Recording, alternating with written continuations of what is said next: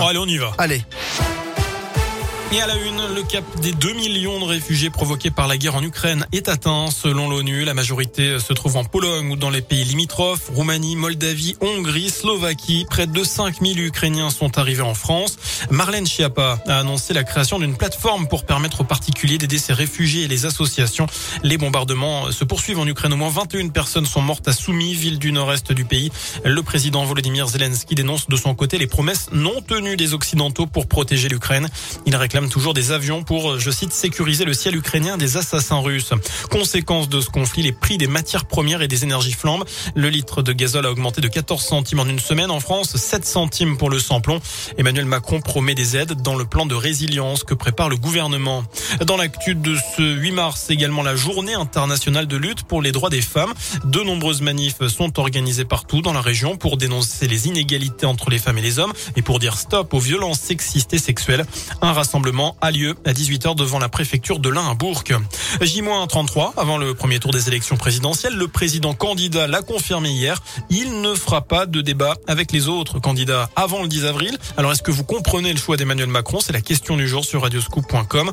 Vous avez jusqu'à 19h pour répondre sur notre site internet. Alors est-ce l'approche de la présidentielle et un besoin de bonnes nouvelles? En tout cas, le port du masque, ce sera bel et bien fini en entreprise dès lundi prochain, le 14 mars.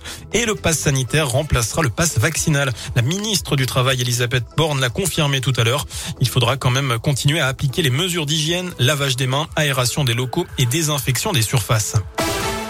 On passe au sport, place à l'Eurocoupe pour la JL Bourg. Après sa défaite en championnat contre Monaco, samedi, la JL accueille les Espagnols de Valence ce soir en Eurocoupe. Toujours huitième de leur groupe, les Bressans tenteront eh bien, de créer l'exploit face au co-leader de la poule. Une victoire permettrait aux Bressans de rester dans la course dans cette compétition européenne.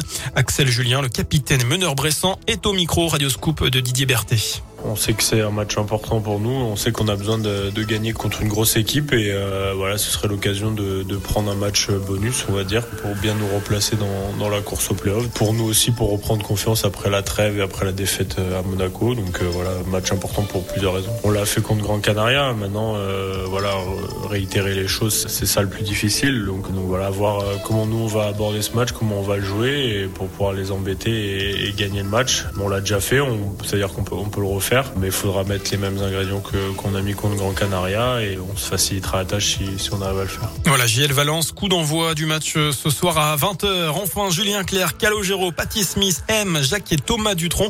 Le programme des Nuits de Fourvière a été dévoilé tout à l'heure. Le festival lyonnais aura lieu du 2 juin au 30 juillet.